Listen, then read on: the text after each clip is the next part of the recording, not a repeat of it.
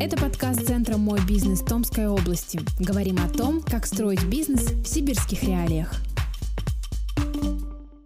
Всем привет, меня зовут Дарья, и это подкаст про бизнес. Сегодня поговорим про сильную команду. В гостях у нас Жураковская Анжелика Владимировна, директор по персоналу группы компании «Лама». Как вы вообще пришли в сферу HR-деятельности? С чего все началось? Вообще все началось с того, что я работала в бюджете, и я была всегда руководителем. И э, решала всегда задачи, э, связанные с персоналом в том числе. Когда я решила в один прекрасный момент прийти в бизнес, это у меня получилось так, я переезжала из Новосибирска в Томск, вот у меня были путешествия такие. Значит, и я поняла, что все, раз у меня так получается, что я возвращаюсь домой, значит, мне нужно начать новую жизнь по-другому. И мне захотелось пойти в бизнес. Я рассматривала разные варианты, ну, кем можно пойти в бизнес. И когда я увидела э, вот вакансию замдиректора по управлению персоналом, я поняла, что все время, будучи там комиссаром стройотряда, будучи там э, всевозможными там руководителями, да, я всегда именно большую часть решала задачи, связанные с персоналом. И когда я функционал прочитала, я думаю, так это же вообще то, что я делаю очень хорошо. Все про меня. Да, и прям про меня. И я всегда, приходя в другую организацию, будучи даже заместителем директора, я всегда как раз вот эти задачи решала для тех организаций, в которых я работала. Вот. У меня образование психологическое, и мне это очень, я посчитала, должно помочь было, потому что зная людей, зная предмет управления, это делать, э, вот эти механизмы разрабатывать намного легче.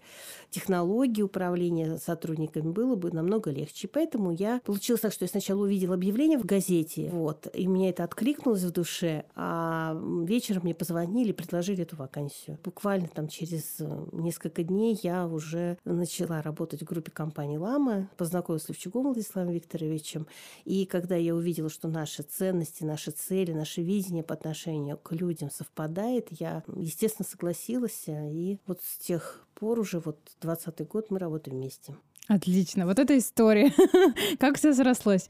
Анжелика Владимировна, расскажите, пожалуйста. Я думаю, что тема команды настолько актуальна во все времена абсолютно. Особенно для предпринимателей, которые начинают только свое дело. Когда ты один и хочешь построить дело, которым горишь, всегда нужно найти единомышленников.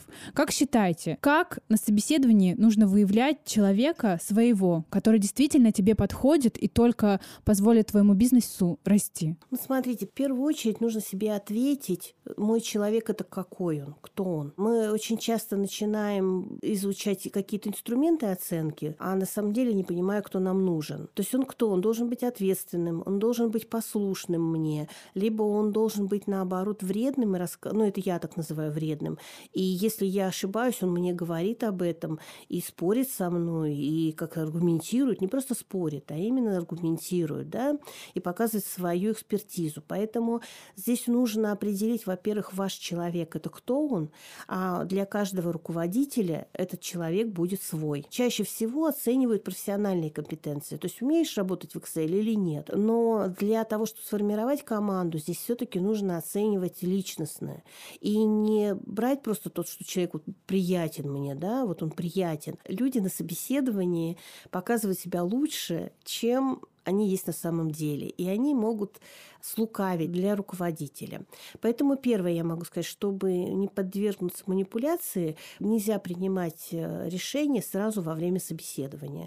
То есть нужно принимать решение, ну, лучше всего утром на следующий день, когда вы понимаете, что вы действительно хотите с этим человеком работать, либо он просто вам, вами манипулировал во время собеседования, и он понравился вам во время собеседования. Через определенное время, когда отключается вот эта эмоциональность, вы начинаете понимать, что вы не хотели бы его брать и увидите те моменты, которые вам не нравятся. Поэтому всегда нельзя делать на эмоциях, лучше делать на разуме, и это нужно через определенное время делать. Во-вторых, нужно брать единомышленника. Но очень часто работодатели, как говорят, руководители, когда проводят собеседование, говорят, вы же никогда не опаздываете на работу. Конечно, нет, никогда. Вы всегда все вовремя делаете. Да, я всегда все это вовремя делаю. Поэтому, конечно, лучше задавать кейсы, какие-то вопросы. Во-первых, надо посмотреть, опаздывает он на работу или нет. Вы сделайте неудобное время для собеседования для кандидата и посмотрите, он опоздает или нет. Тогда вы уже примете решение. Этот человек, он действительно все делал для того, чтобы приходить вовремя. Второе, вы проверите его ответственность. А третье, если ему это неудобно, а он все равно сделал так, что пришел на собеседование, это говорит о том, что он умеет решать неразрешимые задачи. И следующее, он очень ответственный и еще замотивирован в вашей работе, работать с вами. Поэтому вот буквально маленькая вот эта вот как бы фишечка, да, такая, она показывает вам многое. Но вам, опять же, нужно определить, надо это оценивать или нет. Если это не нужно оценивать, вы это не делаете. Я всегда говорю о том, что нужно проверять врунишек. А как это сделать? Ну, понимаете, здесь, вот если честно, я бы лучше делала, все равно приглашала профессионалов. Почему? Потому что если я сейчас даже начну рассказывать вопросы на искренность, да, это называется так в психологии, то тогда это станет всем, опять же, известно, да, и это перестанет работать. Поэтому лучше всего, вот можно, если маленькие компании, они могли бы, например, приглашать HR на собеседование. Им не надо содержать HR, а просто приглашать HR опытных, да, которые вот не обязательно это там директоров по персоналу искать, да, а брать подборщиков на аутсорсинг, э, либо там сейчас на оказание услуг по ГПХ, да, договора. И человек бы вам провел эти собеседования. Но только надо того брать, который умеет это делать. Поэтому вот я бы, например, посоветовала именно так. Потому что есть очень много тонкостей. Вот мы сейчас, например, делаем продукт, автоматизируем мотивируем, который бы ну, заменил HR, проведя собеседование, и э, все, какие необходимы набор компетенций, личностных именно, индивидуальных особенностей, чтобы э, могла программа оценивать. И тогда получилась бы, ну, я считаю, хорошая помощь для тех, э, кто не умеет, вот действительно имеет образование по оценке персонала.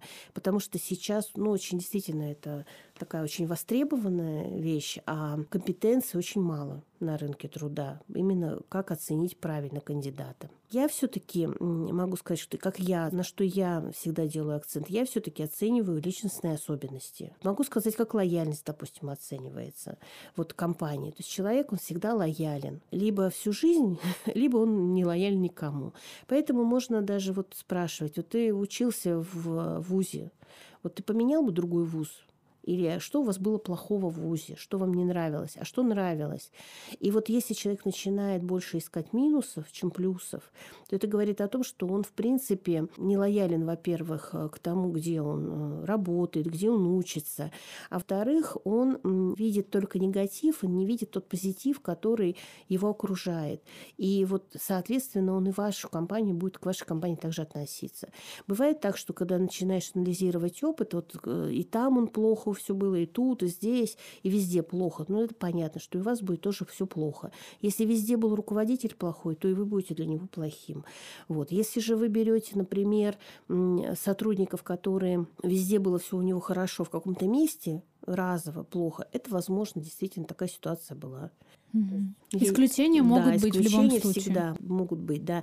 Как и на вопрос, там, всегда ли вы опаздываете, когда человек говорит всегда, он не обманывает, он действительно может, это его быть такая фишка, он приходит, может, за три часа всегда. И поэтому всегда вовремя. Хорошо. Это принцип того, как нам искать, да, человека. Вот, допустим, а, мы нашли взяли себе на аутсорс хорошего HR-менеджера, угу. который подобрал нам команду. И вроде бы все хорошо, но Нужно же учитывать, что набрать команду это одно дело, но нужно же, чтобы она существовала, работала. Как думаете, как и сколько нужно инвестировать в эффективную команду, чтобы это действительно приносило пользу вашей компании? Ну вот знаете, вообще в командную работу здесь не финансовые инвестиции, а здесь э, инвестиции больше эмоциональные, душевные самого руководителя. То здесь руководитель в первую очередь должен понять, э, он хочет быть э, руководителем, либо он хочет быть лидером. Это разные вещи. То есть есть такое понятие, там, администратор, я, подчиняйтесь мне, потому что я выше вас. А есть понятие лидерства, когда не подчиняйтесь мне, идите за мной, потому что у меня есть идея. И вот э, на то, чтобы вдохновить, на то, чтобы поделиться этой идеей, на то, чтобы объединить всех на эту идею, конечно, нужны очень серьезные именно эмоциональные и временные затраты руководителя. Но с другой стороны, если вы э, потратите на это время, то буквально там через полгода, если вы проработаете с сотрудником, да, и будете на него вкладывать так, то вы получите себе единомышленника. И если это будет все члены команды единомышленником вам, то это будет такой первый шаг к тому, что команда действительно состоялась. Может быть, если вы не сформируете своих подчиненных единомышленников, то тогда вам придется очень много времени тратить, опять же, на контроль, на какие-нибудь мотивации, на зарплаты и прочее. Мы очень много любим э, платить через премии, через сделки, и в результате э, мы ограничиваем у людей вот эту вот возможность быть партнером вам, возможность быть с вами вместе и возможность думать, как вы.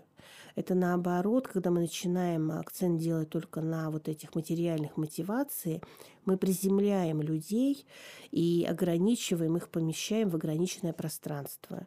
И они перестают тогда быть в команде, они каждый становится в коконе своих KPI. Вот, поэтому здесь вот важно первое, я считаю, это вкладываться именно эмоции, вкладываться временем, объясняя, почему вы даете это распоряжение и почему не надо так делать. Потому что сотрудники очень часто, ну, руководитель, там сотрудник сделал ошибку, руководитель молчит.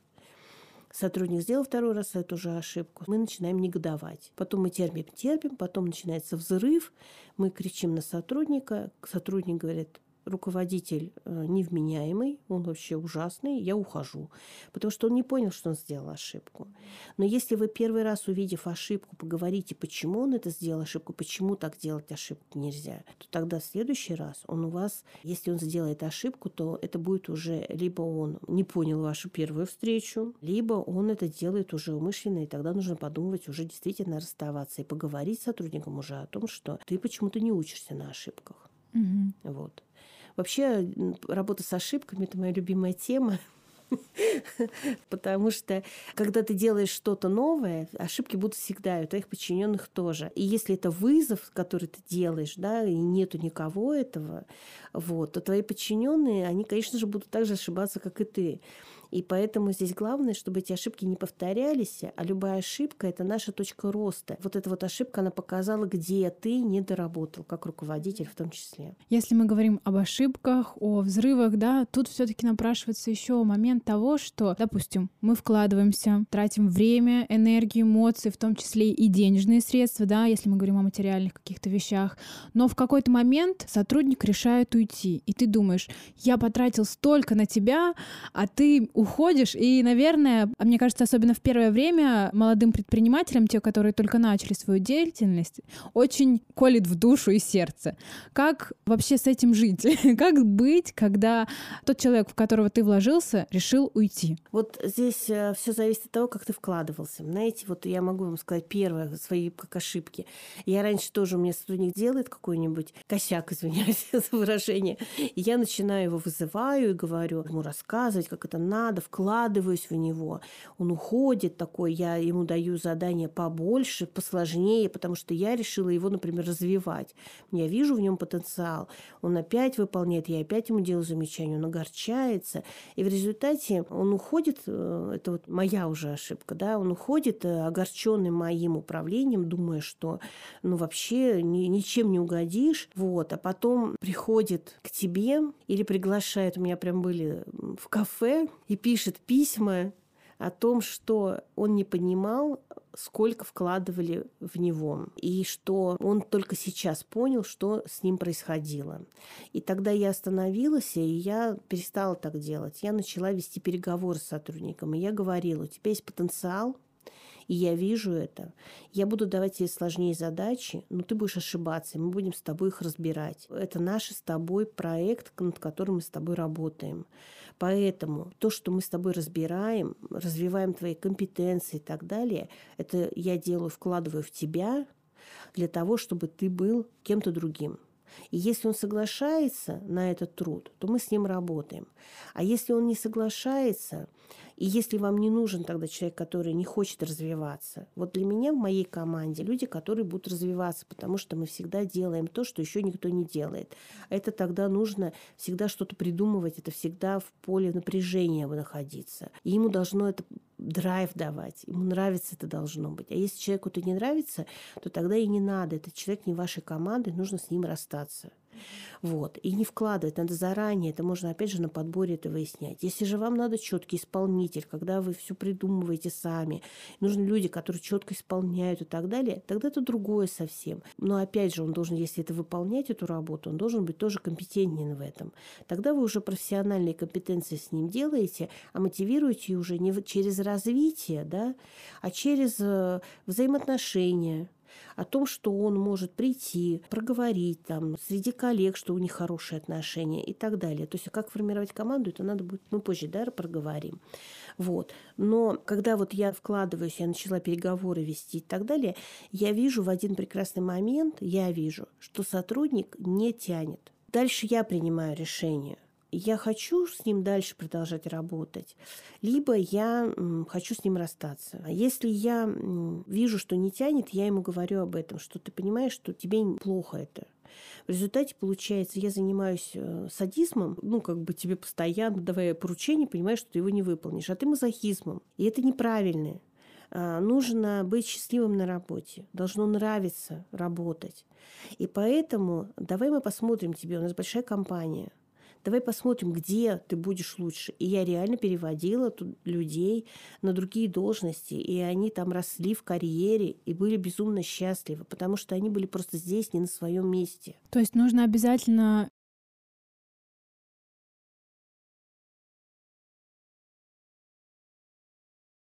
Да, да, да. А второе, а если уже вы в компании не можете ничего сделать, то есть не получается в компании это сделать, то тогда вы расстаетесь, но вы остаетесь вместе в команде. И у меня получается так, что когда сотрудник, если от меня увольняется, он потом еще нового сотрудника долго стажирует, ему можно лет через пять позвонить и спросить что-то, что мы делали там э, эти пять лет назад, то, что я забыла, и он всегда придет, поможет и поддержит, потому что он остается, независимо от того, что он ушел, он остается твоей командой. Это очень важно. Вот у нас, например, даже элементарно были собеседования там в Москве с кандидатами, и у нас не было возможности возможности туда съездить, а нужно было не по скайпу, а очно провести обязательно собеседование. Я просто своей сотруднице позвонила, которая уже 10 лет у нас не работала, попросила, она встретилась, провела собеседование. Но я была уверена, что если она уж оценит, то она оценит так, как надо мне. И я в ней была уверена, чем это какое-то агентство заказывать или кого непонятно кого просить. И она это сделала, и также я ей помогаю, когда ей что-то нужно. Она мне может позвонить, и я всегда ей с профессиональной точки зрения посоветую. Я остаюсь им наставниками, и мы остаемся друзьями, мы поздравляем друг друга с днем рождения. Даже если не поздравляем друг друга с днем рождения, мы все равно помним друг о друге. То есть это долгосрочные отношения, которые, возможно, не требуют ежедневных встреч да. даже на рабочем месте. Да, и ваша команда, она даже, если это настоящая команда, если даже сотрудник уходит, потому что он перерос, он вырос больше, и здесь ему уже становится тесно, и вы не можете дать возможность, пусть он лучше уйдет и станет вашим партнером. Это не значит, что он уходит из вашей жизни, из вашей команды. Он также остается членом вашей команды, если вы правильно ее сформировали.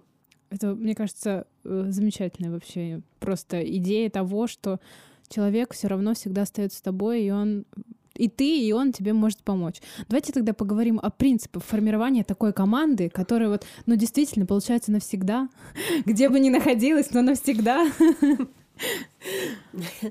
Ну, э, смотрите, первое, что я вижу, первое, это нужно работать над собой. То есть нужно быть лидером, не командиром а лидером, который вдохновляет и говорит, насколько это круто, что мы делаем и что мы хотим сделать. То есть, когда вы это вдохновили, когда вы показали это, люди уже начинают понимать, когда вы даете уже поручение, они понимают, что они, знаете, есть притча, когда два рабочих э, камни катят, поднимают на холм. И к одному подошли, спросили, ты что делаешь? Он, ну, камни поднимаю, ношу. А второму подошли, он сказал, я строю храм. Угу. Первое, это нужно показывать, вот многие компании называют это миссией. Но, по сути дела, это вот ваша миссия как руководителя, что вы строите, какой храм это будет.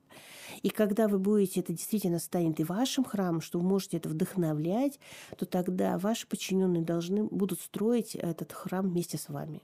То есть это первое. То есть нужно вдохновить на что-то, на какую-то идею, на какую-то миссию, к чему вы ведете э, и как это будет в будущем. Да? Это первое. Второе, ваши сотрудники должны быть обязательно по ценностям совпадать. То есть когда вы подбираете, они должны быть с вашими ценностями ценностями. Если ценности, там, например, у одного сотрудника ценность семья преобладает, а для вас э, ценность это развитие, там, изменять мир к лучшему, а у вашего подчиненного этого нет, то тогда вы не совпадете, у вас будут разные храмы вы будете что-то менять одно, а ваш подчиненный будет другое. Поэтому здесь обязательно нужно смотреть для себя, какие ценности вам нужны, и под эти ценности уже мотивировать своих сотрудников в том числе.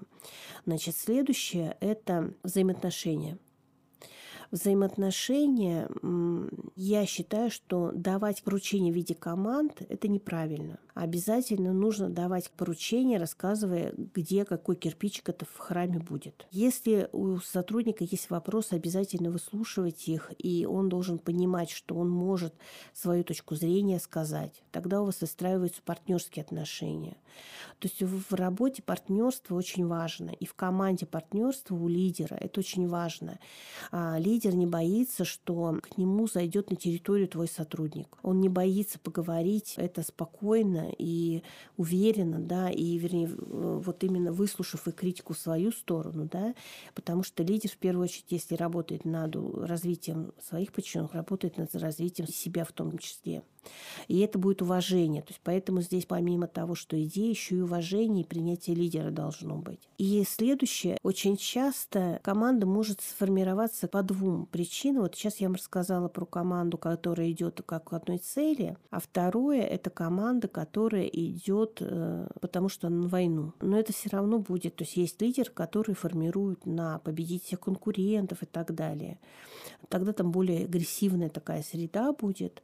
Вот. Но тогда, если этот сотрудник уходит из вашей команды, он начинает вас воспринимать тоже как конкурента уже. Вот, поэтому вправе руководителя выбирать стиль лидерства, какой он будет брать. И здесь, конечно, взаимоотношения между командами. Это интеграция лидера. Когда члены команды начинают между собой конфликтовать, то нужно обязательно... Э, есть ошибка руководителя, когда он принимает одну сторону. Вот кто быстрее прибежал, рассказал, вот я тому и поверил. Вот здесь очень важно разбираться, дотошно разбираться, и тогда это будет ваша, опять же, команда. Когда он полностью разобрал все нюансы, скажем так, э, кто где сделал ошибку. Потому что раз произошел конфликт, значит, оба виноваты. И нужно одному показать вину его, проработать с ним, второму вину его проработать с ним, между с ними синтегрировать, если говорить по Адизису, да, то есть там руководитель должен быть интегратором, и выстроить их работу между собой. Вот. Есть, опять же, руководители, которые любят вот эту вражду поддерживать, когда они сталкивают лбами своих подчиненных. А вот здесь задача, чтобы ваши подчиненные за одну идею, за один результат были объединены, и вот не было вот этих как раз были взаимоотношения конструктивные. И вот как раз, когда вы начинаете вот эти микроконфликты разрешать, вот вам пришел, нажаловался с эмоциями, а вы спокойно говорите, подожди, давай мы посмотрим, а вдруг он из, вот из-за этого. И тогда человек начинает по-другому относиться к другому, и вот эти вот э, конфликты начинают сниматься. Ну и, конечно, мероприятия, традиции а, командные, да, должны быть обязательно, где вы там поздравляете вместе с днем рождения, не просто подарили конвертик куда-то. Я вот всегда считаю, что сторонник того, что здесь ценность, опять же, не материальная, а эмоциональная. И, ну, например, могу так сказать, что мы придумываем командой руководителей, моих подчиненных, э, руководителей имеется в виду, как мы будем а, наших э, линейный персонал поздравлять. У нас прям собираемся, придумываем, продумываем концепцию поздравления. И опять же, это эмоциональные поздравления. И э, значит, вот это вот объединяет. И потом это же используется и в работе. Вот о чем я хотела сказать, что все, что вы делаете досугово, да, это, по сути дела, тренировка компетенций, которые вы потом будете реализовывать себя в работе. Ведь поздравить сотрудника – это тоже проект. Сегодня это проект поздравить сотрудника, а завтра это программный продукт какой-то внедрить. Это все равно или открыть магазин. Это все равно проект, и компетенции там те же. И работа между командами та же. И ну, когда они потренировались в бытовых таких моментах, и где-то там даже э, ошибки совершили, то они натренировали вот эти компетенции, и когда начинается настоящий проект, то уже этого нет.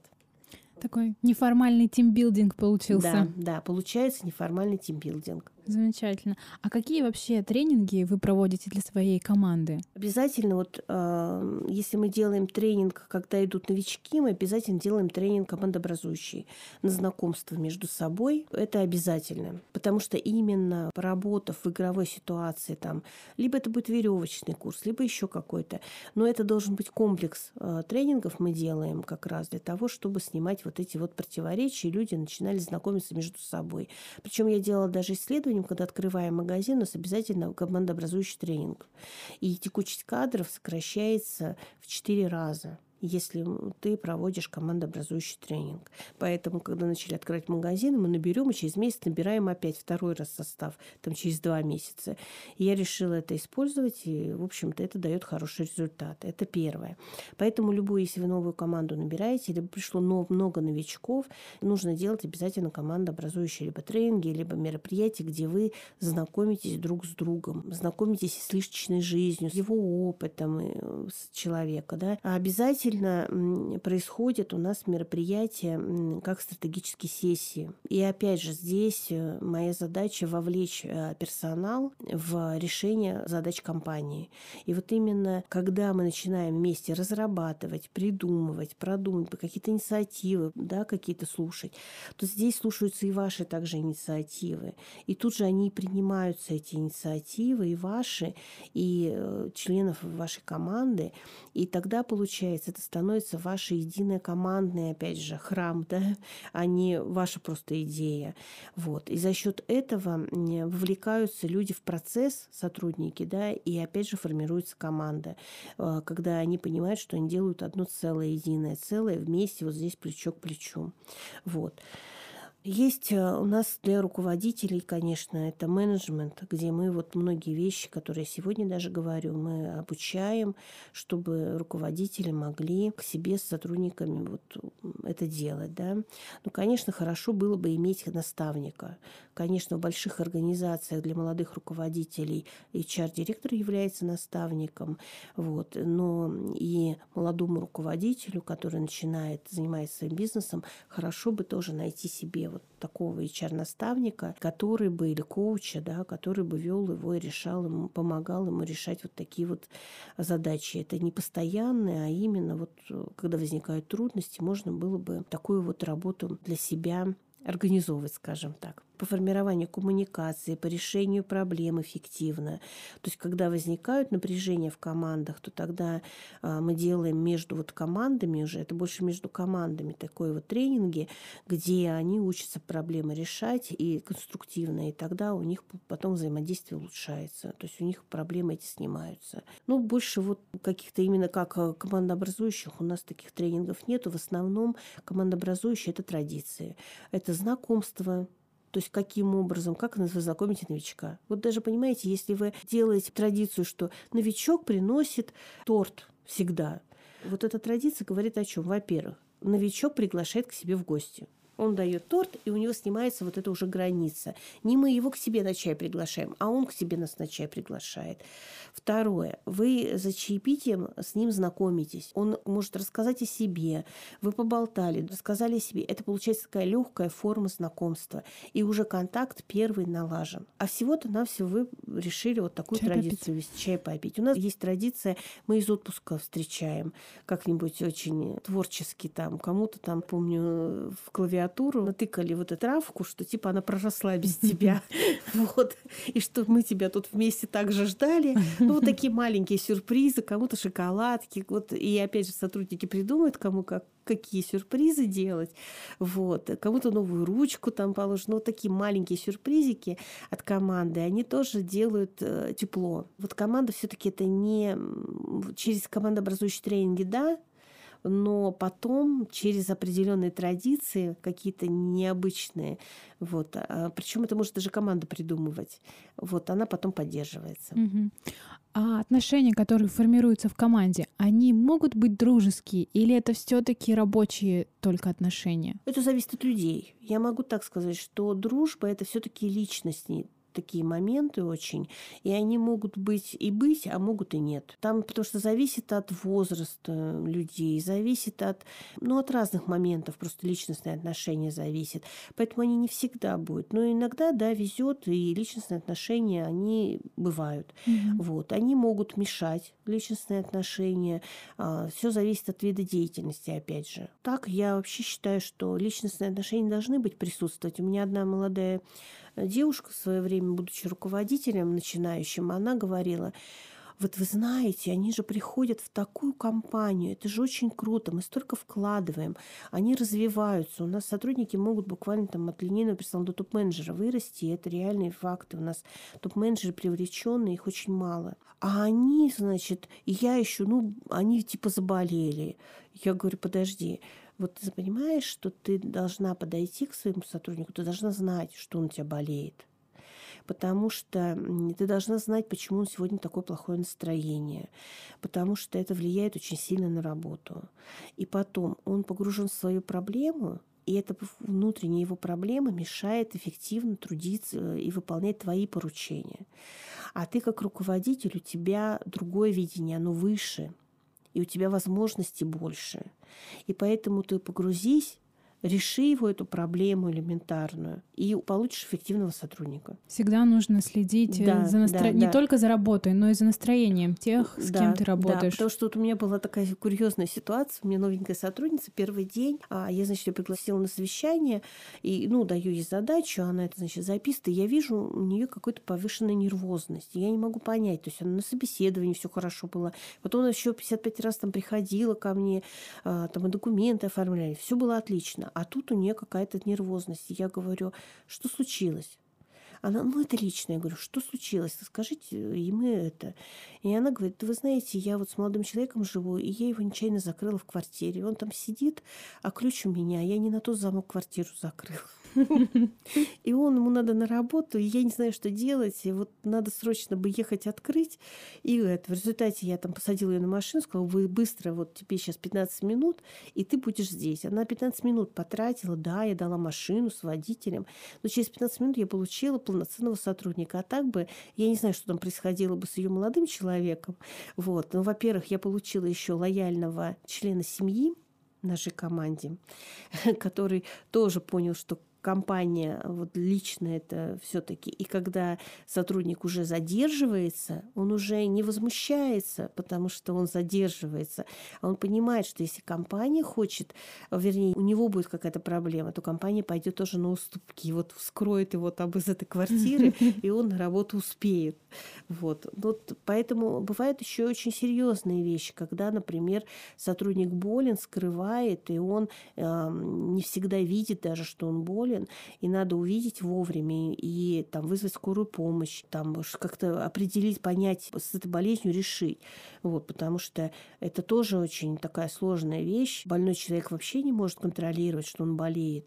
Вот, и это ответственность тоже руководителя. И опять же, вы решив эту задачу, потом, когда он выздоровеет, вы получаете и лично вам благодарного сотрудника, потому что вы ему помогли. И тогда, когда вам нужна помощь, то он тоже вам поможет. И тогда и формируется команда. Когда нужно вечером остаться, тоже бывают же такие ситуации, когда нужно, какой-то идет проект сложный, нужно задержаться. И тогда люди понимают и видят, что если ты идешь к ним навстречу, то и они готовы тебе навстречу идти. А как вы работаете с выгоранием? Просто, мне кажется, это становится порой самым сложным решением такой задачи, потому что человек умеет работать, любит работать, но в какой-то момент просто, ну, у него обламываются крылья, и он больше не готов, он больше не может. Что в таком случае нужно делать? Ну, смотрите, надо понять, почему произошло выгорание. Выгорание происходит, если ты работаешь э, круглосуточно. То есть много работаешь. Это неправильно. Поэтому в 6 часов следите, чтобы ваши сотрудники уходили. Это действительно важно. У нас, например, в компании даже такая, если вы хотите там попереработать, придите к 8, к 7 утра, но в 6 часов идите домой. Угу. И тогда это тоже утром сложнее приходит, тогда твой день более эффективен. Это раз. Второе, выгорание происходит э, из-за того, что либо ты не справляешься с должностью, либо ты перерос с этой должностью, тебе неинтересно. Ты перестал строить храм, ты носишь камни. Вот когда ты носишь камни, тогда тебе все тяжело.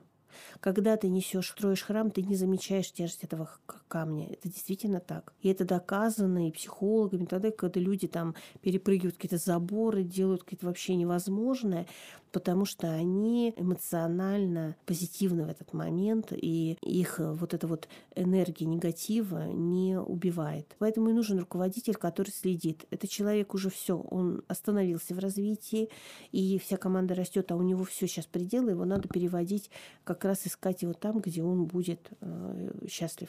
Угу. Это из-за того, что люди несчастны на работе. Это самое, наверное, тяжелое. Это все хорошо. Мы построили хорошую команду, но всегда есть люди, которые могут все-таки выбиться из основной массы, да, из тех, которые действительно стремятся, которые, как мы говорим сегодня, строят храм, как, например, бороться с интриганами, что делать с ними, как их увольнять, как бороться с людьми, которые вот бунтуют, вот есть два, либо бунты, либо интриганство. Угу. Это разные вещи. Угу. Интриганство — это немножко... Вот с интриганами очень сложно работать. Почему? А, потому что это вот чаще всего манипуляторы, и у них свобода действий вообще очень большая. Мне очень фраза нравится, что всегда проигрывает тот, кто говорит правду, он ограничен правдой. А лжец может нести все, что угодно. У него нет ограничений. Вот по интригану то же самое. Но с интриганами нужно бороться. Однажды я вот как раз, знаете, открыла очень была дешевая книжка, и там единственная фраза, которая была хорошая, и которую я открыла, там было нужно бороться фактами. То есть э, интриган может говорить, все плохо, все нехорошо, все ужасно.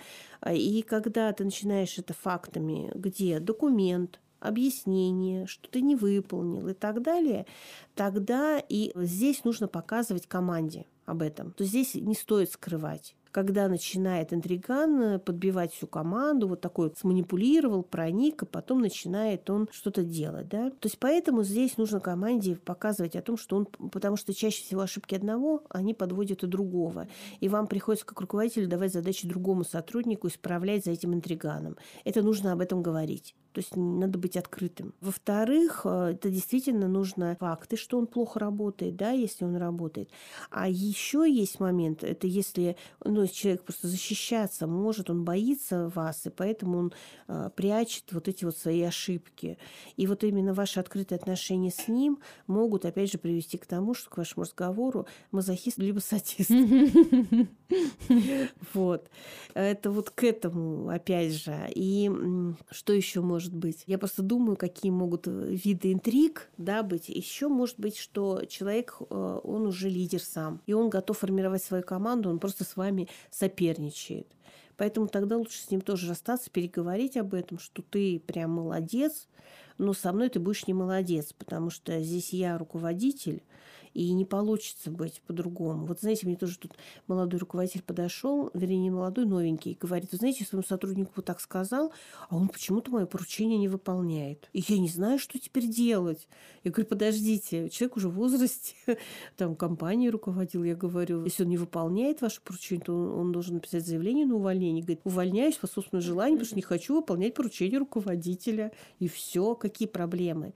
У меня, знаете, есть такая сказка, она очень жесткая, вот. Но я редко ее рассказываю, но было, когда я рассказываю, и подчиненные сейчас мои передают друг другу. Эти, Из уст уста. Да, уже. Уже мне не надо рассказывать. В одном ауле жила семейная пара и праздновала свое 50-летие совместной жизни. Жену спросили, как вам удалось столько лет прожить в мире, в любви и согласии? И она рассказала свою историю, что ехали мы после свадьбы домой. Лошадь споткнулась. Муж сказал раз. Лошадь еще раз споткнулась. Муж сказал два. Лошадь третий раз споткнулась. Лошадь, муж ее застрелил. Вот. А мы пошли пешком. Я устала. Я сказала мужу, я устала. Он сказал раз. И с тех пор 50 лет Мы живем в мире любви и согласия. Вот за границей, когда нарушает э, правила э, дорожного движения водитель, ему дают маленький штраф. Просто говоря о том, что имей в виду, ты плохо поступаешь. Когда второй раз совершается, то тебе уже большой штраф дают, огромный, который, чтобы ты существенно поработал уже, потому что и сделал выводы. А когда ты третий раз нарушаешь, то тебя лишают прав, и чтобы восстановить, нужно обязательно пройти очень дорогостоящее обучение на водительские, и плюс еще пройти обязательное, там есть специальное психологическое освидетельствование, потому что они считают, что нормального человека уже с двух раз он уже все понял. Здесь есть просто разговор. Ты интригуешь. Вот сейчас еще раз, и тогда нам надо будет с вами расстаться. А уже как расставаться, это уже другая история. Это уже про умное увольнение там и так далее. Да, мы можем тут долго тогда остаться. Все верно. Давайте дадим, наверное, каких-нибудь таких самых важных и нужных три совета предпринимателям, которые решили строить свое дело и сейчас набирают команду. Либо те, у кого есть команда, и они еще сомневаются, правильно ли они все сделали, чтобы их дело росло с их командой. Первое они должны любить свое дело, и у них должен быть драйв и гореть глаза от своего дела, чтобы они могли заразить этим своих подчиненных. Второе. Тратить время на то, чтобы подчиненные стали его единомышленниками. Третье. Тратьте свое время на личные дела подчиненных в том числе. И я скажу четвертое. У вас у всей команды должен быть один результат, и все ваши сотрудники должны знать, к какому результату они идут. Анжелика Владимировна, большое вам спасибо. Я думаю, после нашего разговора все начнут хотя бы немножко, но строить большую и сильную команду. Спасибо. Большое вам спасибо. Подкаст создан Центром «Мой бизнес» Томской области. Прокачивайте свои знания о бизнесе с нами и становитесь профессионалами.